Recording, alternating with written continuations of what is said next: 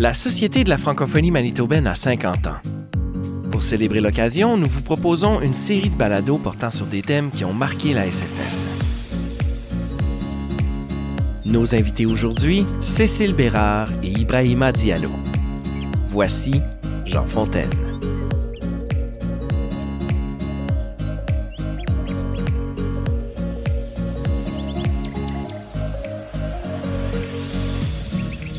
La Société franco-manitobaine s'est officiellement constituée lors d'un congrès en décembre 1968. En fait, la SFM succédait à l'Association d'éducation des Canadiens français du Manitoba, tout en se retrouvant aussi avec un mandat plus étoffé. Et l'inauguration officielle avait été télévisée en direct sur les ondes de Radio-Canada.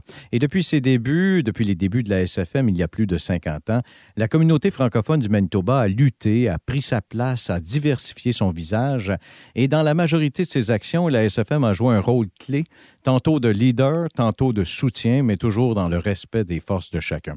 Et pour nous en parler, euh, pour parler de certains des grands mouvements de la Société de la francophonie manitobaine au fil des ans, j'ai deux invités avec moi. Cécile Bérard, qui a été directrice générale et adjointe également à la direction à la Société franco-manitobaine à la fin des années 80 et au début des années 1990. Vous avez été là, en fait, pendant sept ans à peu près, Cécile? C'est ça, à peu près sept ans, je suis arrivée comme adjointe euh, à la direction. Et puis, avec le temps, euh, j'ai été nommée directrice générale. Et puis, Ibrahima Diallo, qui lui a été euh, président du conseil d'administration entre 2007 et 2011, si je ne me trompe pas. Est-ce que c'est ça, Ibrahima? C'est ça, exactement. Alors, bonjour à vous deux. Merci. Bonjour. Bien content de vous avoir pour cet entretien. J'aimerais remonter dans tes souvenirs, Cécile, la première fois que tu as eu conscience de ta francophonie, du fait que tu étais une francophone au Manitoba. Est-ce que tu te souviens de ce moment-là? Oui, pour moi, la francophonie a toujours été très, très importante. J'arrive d'une famille, une grande famille, où la culture, le chant, la, musique, la, parler français, c'était très important. Puis je retourne même dans mon année, en dixième année ou l'école secondaire, où j'avais fait un discours et je disais à cette époque-là, si on veut du français, c'est à nous d'en mettre. Uh-huh. Une, euh, alors pour moi, ça a été toujours ancré dans moi la francophonie. Comme jeune mariée euh, dans les années 69, euh, disons qu'on avait déménagé dans un endroit où il n'y avait pas beaucoup de Français. Et puis, à un moment donné, euh, mon mari et moi à Brandon, nous, on avait deux enfants. Et puis, à cette époque-là, il n'y avait pas d'école française. Mm-hmm. Et puis, on avait fait une décision consciente. Mon mari travaillait dans les hôpitaux. Et puis, moi, je faisais des petites jobs en comptabilité. Et puis, on a fait une décision consciente de revenir dans la région de des c'est là qu'on s'est établi. D'accord. Parce que nos enfants, on voulait que nos enfants parlent français. Et toi, tu es native de Saint-Pierre-Joli? Je suis native de Saint-Pierre-Joli. Et ça parlait beaucoup français, complètement français à Saint-Pierre à, cette époque-là? Je vais même compter des, quelque chose que ah quand que, euh, j'ai déménagé à Brandon avec mon mari, j'étais un peu gênée de parler en anglais parce que je trouvais que mon ah anglais n'était hein? pas assez bon. Uh-huh. Et puis, ça me gênait de parler en anglais parce que j'étais une francophone et puis je parlais français chez nous. C'était la francophonie. Ibrahima Diallo, natif euh, du Sénégal. La première fois que tu as entendu parler du Manitoba, c'est quand? c'est dans les années 65-66. Ah oui? Mm. Effectivement, je, moi, je lisais des bandes dessinées là, qui parlaient de l'Ouest canadien, de l'Ouest américain et tout ça. Il y avait une série qui s'appelait Jim Canada. Et quand j'ai rencontré Lise à Paris, elle m'a dit qu'elle était du, du Manitoba. Mais de toute façon, il n'y a personne qui sait où se trouve le Manitoba, ni ce que c'est. Je dis, mais Jim Canada. Mais je dis, mais oui, je connais le Manitoba. Jim Canada allait était au Manitoba. Il me dit, c'est qui ça? Parce que je me souvenais d'un épisode qui s'appelait Le sorcier du Manitoba. Donc, euh, c'était quelqu'un. Ah, en fait, Jim Canada était quelqu'un de la brigade euh, montée, là, de la police. De la police montée, de la gendarmerie royale. voilà, exactement. Et euh, puis, on parlait beaucoup d'autochtones dans, ces, dans ces aventures-là. Ah, c'est comme ça que j'ai appris aussi à connaître euh, la vie dans l'Ouest. C'était prédestiné, ton frère, toi. Mais je ne savais pas que j'allais voir ça. La première fois que j'ai vu le fort Gibraltar, j'étais presque à genoux parce que, parce que ça, me, ça, me rappelait mon enfance, en quelque sorte. Oui. Ouais. Et tu es arrivé ici au Canada en 1984. Et tu t'es impliqué assez rapidement, euh, d'ailleurs, avec la Société franco-manitobaine. Oui, parce que quand moi, je suis arrivé en 84, puis là, je suis retourné au Sénégal prendre mes bagages pour de bon. C'est mon mhm. corps qui est arrivé en 84, mais mon cœur est venu en 85 parce que je n'étais pas encore décidé, mais finalement, je suis arrivé. Et en tant que professeur universitaire, on, a quand même euh, dans les fonctions universitaires, l'enseignement, la recherche, mais aussi les services à la communauté. D'accord. Et moi, je viens d'un pays qu'on appelle le Sénégal. Je pense que c'est le pays le plus francophone d'Afrique subsaharienne parce qu'on a eu un président qui s'appelle Senghor, Mhm. qui était membre de l'Académie française. Absolument. Donc, Ouais. qui a vraiment, qui est un des pères fondateurs de la francophonie. La francophonie. euh, Alors, toi, déjà, ça, ça touchait quelque chose de profond ça, en toi. ça me touchait. Puis Ouais. j'arrive ici, puis bon, je, je savais qu'il y avait une minorité francophone parce que mon épouse était de cette minorité-là. Et quand j'ai euh, commencé à, à- à militer, c'était pas c'était militantisme Oui. à, la, à la société franco-américaine, je me souviens, euh, et que j'ai pris, j'ai voulu prendre la nationalité canadienne. Donc toute la cérémonie s'est déroulée en anglais. Et moi, j'ai porté plainte. J'ai porté plainte. À l'époque, c'est Jerry Wiener qui était, le, qui était le secrétaire d'État aux langues, je pense, Mhm. quelque chose comme ça. Et euh, ça a eu un retentissement. Donc, moi, j'étais quand même, je dis, tiens, moi, je suis une minorité qui vit, avec, qui vit dans la minorité. Exactement. Alors, donc, ça. Il faut quand même souligner ça, étant donné que, t'es, euh, que, que tu es noir.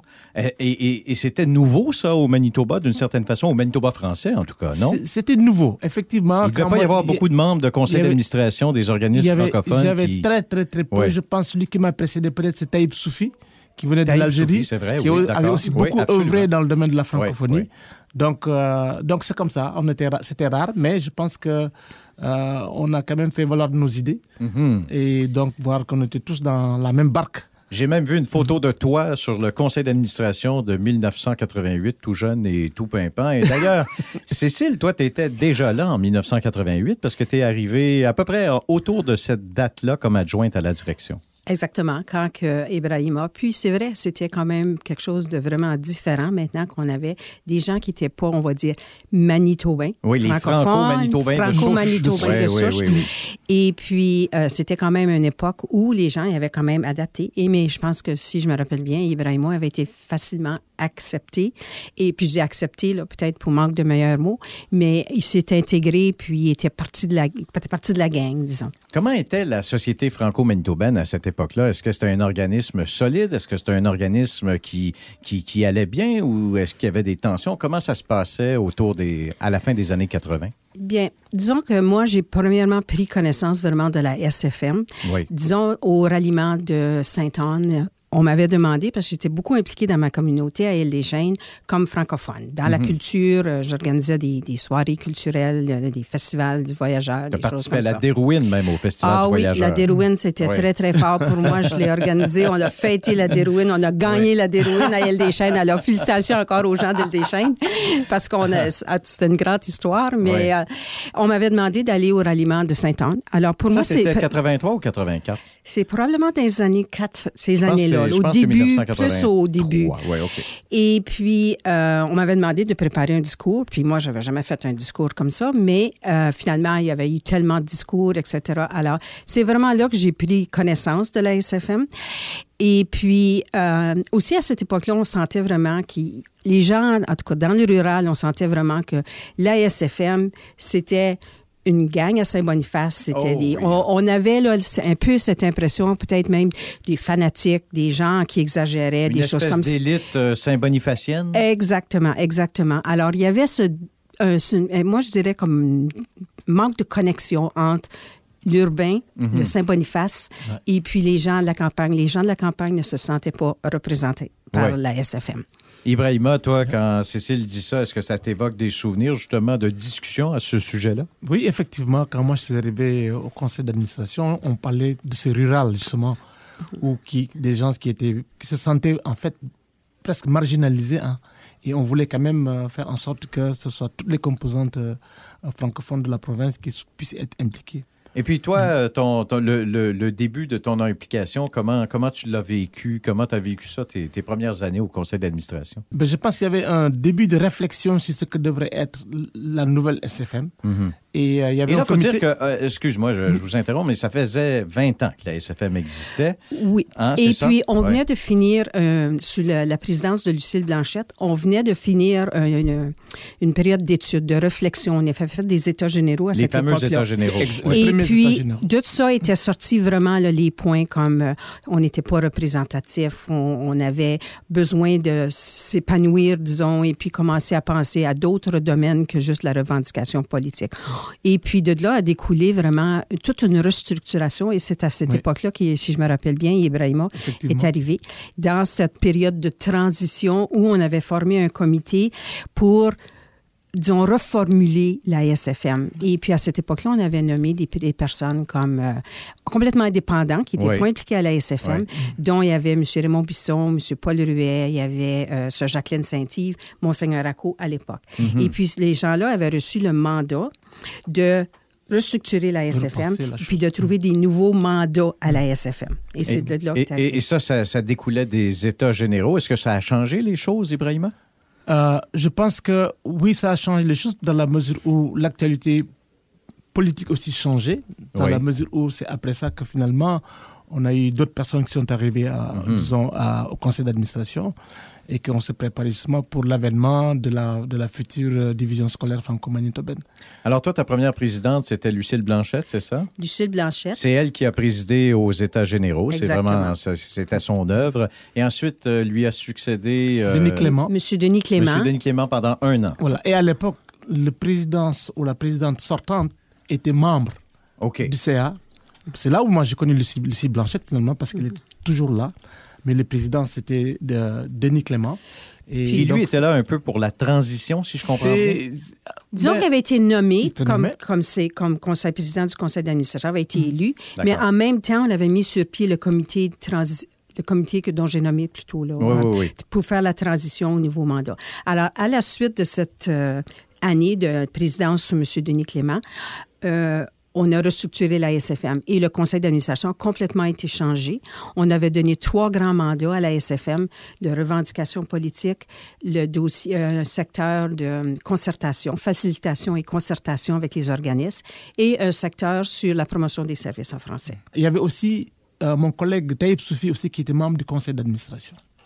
On était deux qui venions de l'extérieur. D'accord. Mhm. Et, est-ce que vous ameniez un œil euh, différent, justement, sur, euh, sur les perspectives euh, du conseil d'administration? Au contraire, ben, on, avait, oui, c'est-à-dire qu'on avait quand même des, convergences parce que nous, on voyait la francophonie en grand. Oui. Nous, nous venions de l'extérieur et nous savions comment est-ce que le français était important parce que lui vient de l'Algérie, moi je venais du mhm. Sénégal.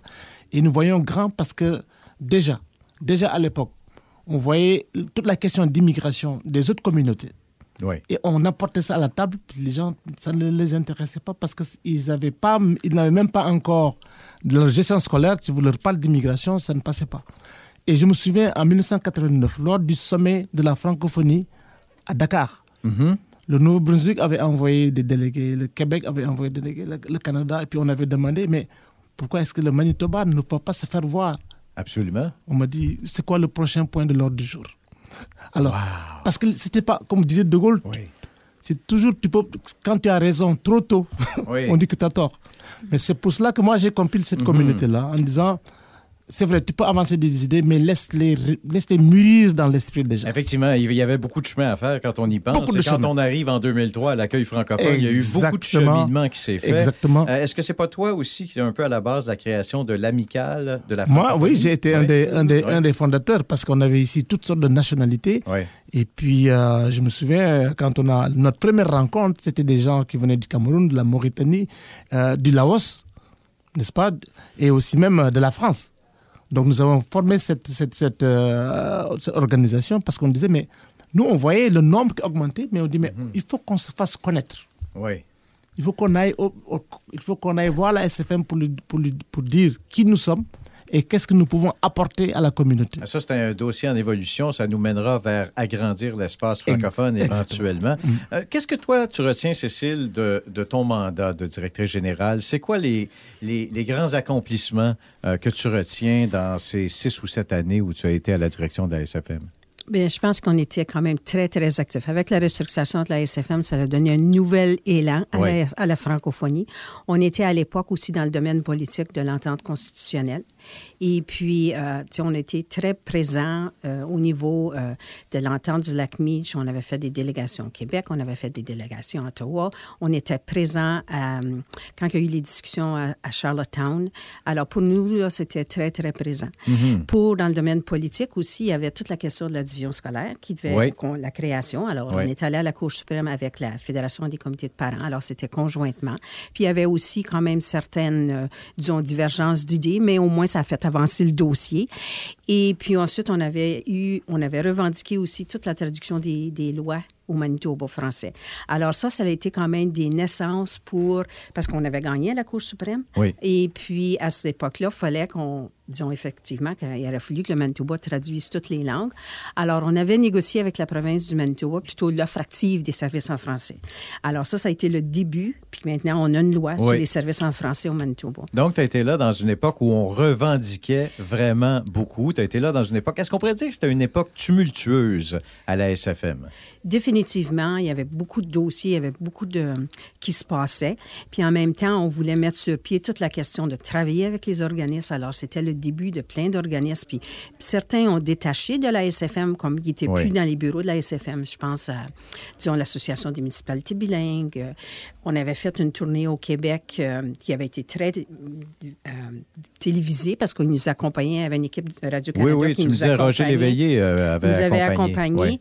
Et puis, on voulait créer des liens avec la province du Québec dans le domaine de l'économie et dans le domaine de la santé. Alors, pour moi, c'était quand même des débuts de ces grands dossiers et puis, effectivement, ensuite, il y avait toute la question des euh, promotions mhm. des services en français. Alors, c'est là qu'on a vu le début de lancer un réseau d'agents communautaires qui travaillaient dans les gens, avec les communautés.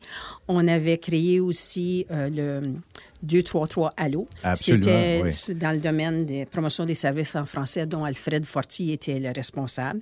Et puis, Alfred avait arrivé avec le logo de 233 Allo, alors uh-huh. le 2556.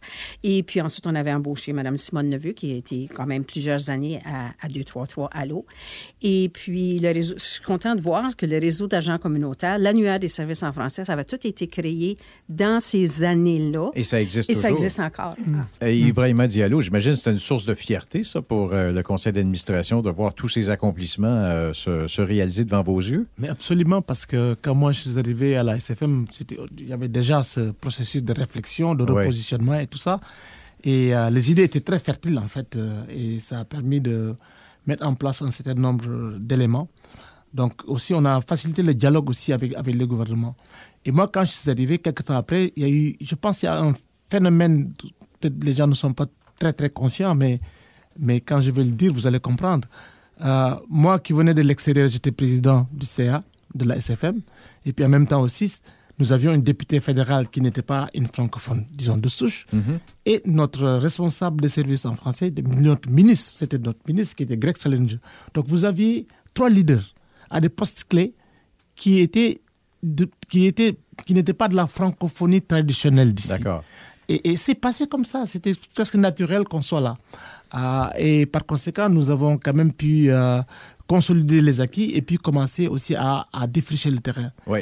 Et là, on, se reporte aux années. Toi, tu es arrivé en 2006-2007 comme 2006, président? 2006. Uh-huh. Et on est allé te chercher. en fait, apparemment, on t'a approché et on t'a demandé veux-tu être? Moi, c'est Bisson, M. Bisson qui, qui était le président de l'époque qui voulait me rencontrer avec deux ou trois personnes.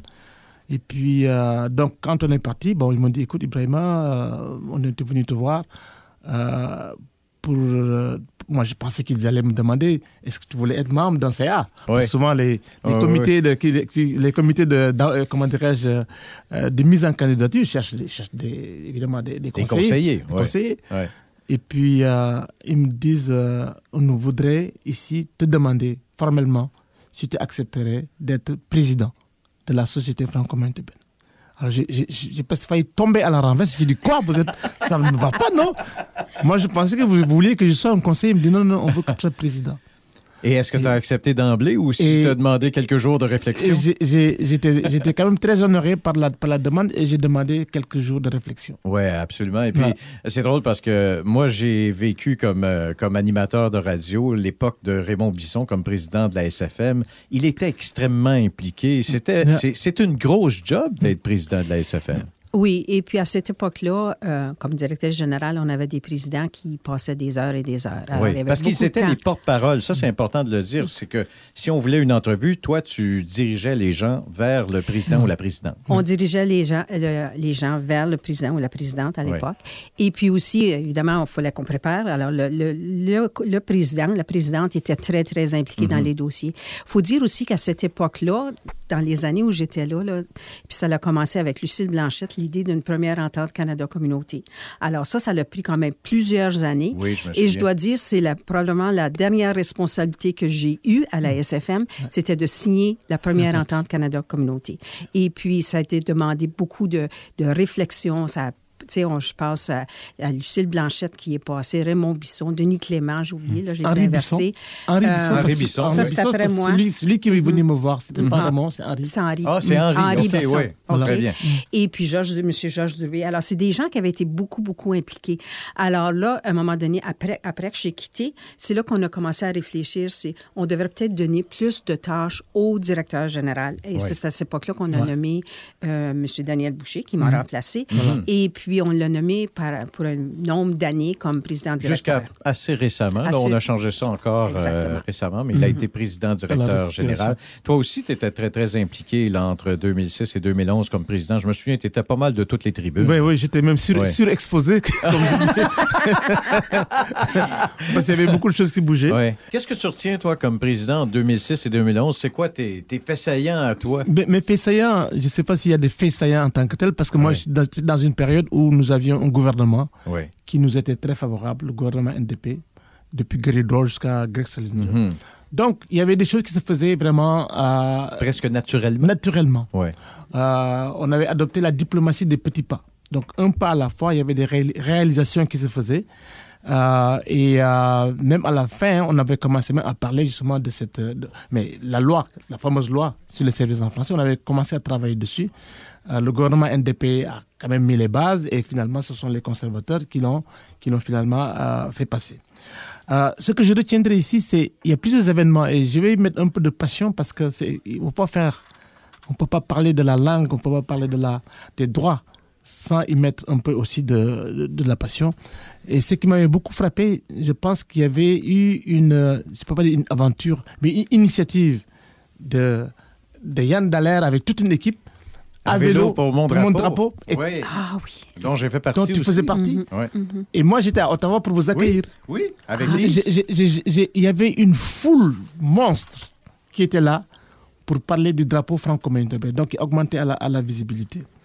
J'ai aussi vu que pendant, euh, il y a un moment où on a voulu faire des coupures, là, quand j'ai vu la, mobilisation pour aller à la, à la, poste, la poste qui est à l'avenue Provencher, mhm. de voir le mouvement des gens pour, pour, protester.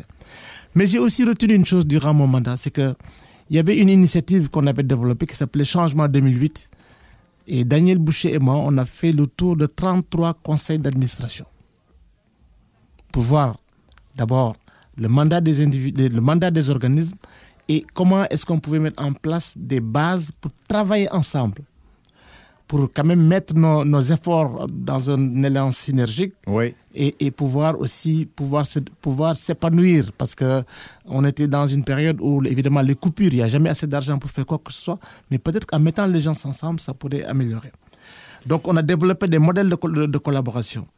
Et durant mon mandat je pense aussi il y a quelque chose qui a pu se développer ou en tout cas les bases c'est toute la question de, euh, de parler de, de, cette, de cette ouverture et que c'est finalement que la SFM a adopté un concept qui pour moi est unique. J'en ai parlé euh, le samedi dernier à, Laval, où il y avait un, colloque sur euh, justement les afro-descendants.